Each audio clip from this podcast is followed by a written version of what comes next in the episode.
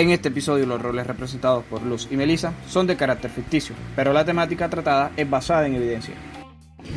Bienvenidos queridos oyentes, hoy tenemos una invitada muy especial que en el día de hoy nos acompaña en nuestro programa para hablarnos sobre las meriendas saludables en preescolares y los beneficios de la bienestarina. Ella es la doctora Melissa Vesga. Bienvenida doctora Melissa. Buenas tardes a todos los oyentes y gracias a ti Luz por invitarme el día de hoy a su emisora. Es un gusto acompañarlos. El gusto es de todos nosotros, doctora Melissa. Nuestros oyentes prepararon dos preguntas para usted el día de hoy, que son las siguientes.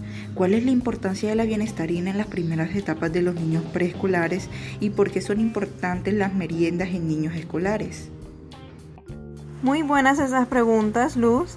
Bueno, respondiendo a la primera, sabemos que tener una alimentación completa requiere el consumo de, cereales integrales como la avena, el maíz, trigo y cebada así como lácteos, tubérculos como la papa o yuca, frutas y verduras, carnes y grasas saludables como la del aguacate o los frutos secos. Entonces, comparemos ahora esos alimentos con la bienestarina. La bienestarina es un alimento que es dirigido a niños mayores de 6 meses, adolescentes, madres estantes o en periodo de lactancia y también adultos mayores, ¿cierto? Entonces, esta contiene esa mezcla de alimentos que mencioné antes, cereales, leche en polvo y además es un alimento que está enriquecido con vitaminas y minerales. Es por ello que al consumirlo obtenemos una gran cantidad de nutrientes que contribuyen a la prevención de enfermedades que comúnmente prevalecen en nuestra población, como es la anemia.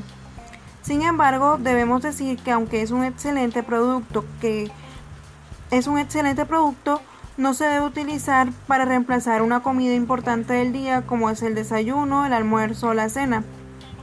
Ahora, respecto a las meriendas, en niños escolares es importante introducirlas porque nos ayudan a mantener sus niveles de energía altos y nos aporta grandes cantidades de vitaminas y minerales. También nos ayuda a mantener una, una saciedad antes de esas comidas principales. ¿Sí?